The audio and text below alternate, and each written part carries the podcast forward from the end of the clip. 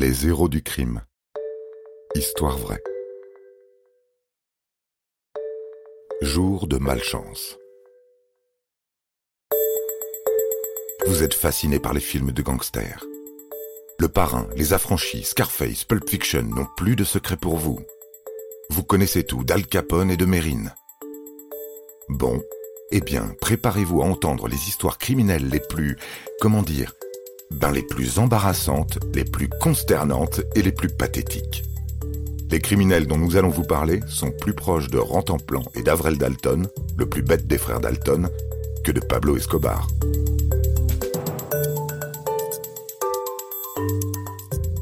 Tout avait pourtant bien commencé pour Nathaniel Coleman. Âgé de 33 ans, ce voleur n'en est pas à son premier coup.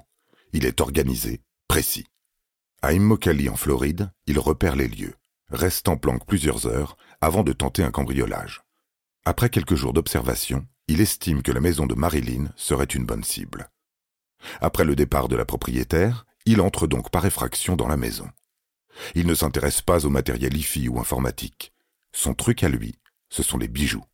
C'est facile à emporter, il n'y a pas de mouchard ou de code susceptible d'être tracé, comme sur les téléphones, les ordinateurs ou les GPS. Hop, Daniel s'empare de plusieurs bagues, d'un collier en or et d'une grande quantité de boucles d'oreilles. Il met aussi la main sur des broches et une montre. Fameux butin qui réjouit notre voleur. C'est donc satisfait qu'il quitte le lieu du crime. Mais pour en tirer vraiment profit, il lui reste une chose à faire, vendre la marchandise.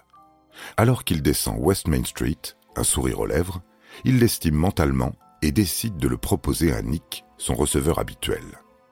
Au moment de l'appeler, il trouve un message sur son téléphone. Nick vient de se faire serrer par les flics et risque de balancer tout le monde. Nathaniel se met à paniquer. Il doit se débarrasser le plus vite possible de sa marchandise. Pas question de se faire prendre avec ce matos compromettant. Puisqu'il se trouve dans une artère commerçante, il décide de tenter sa chance dans une boutique. Un truc de fille avec des vendeuses qui trouveront sûrement sympa d'acheter toute sa camelote pour pas cher. Parce que pour fourguer tout ça vite fait bien fait, Nathaniel va brader.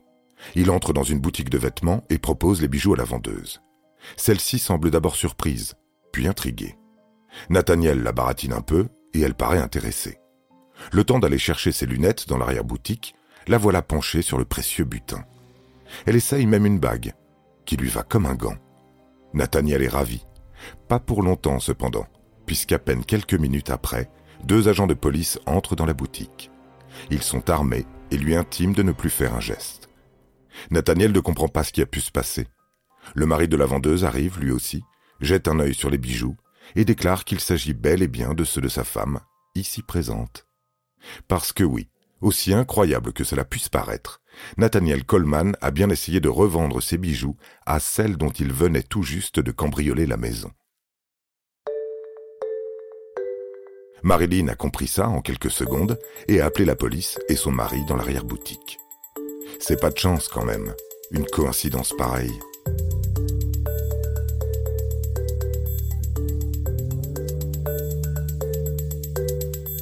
Vous avez aimé cet épisode? N'hésitez pas à le commenter, à le partager et à le noter. À bientôt pour de nouvelles histoires. Studio Minuit, créateur de podcasts addictifs.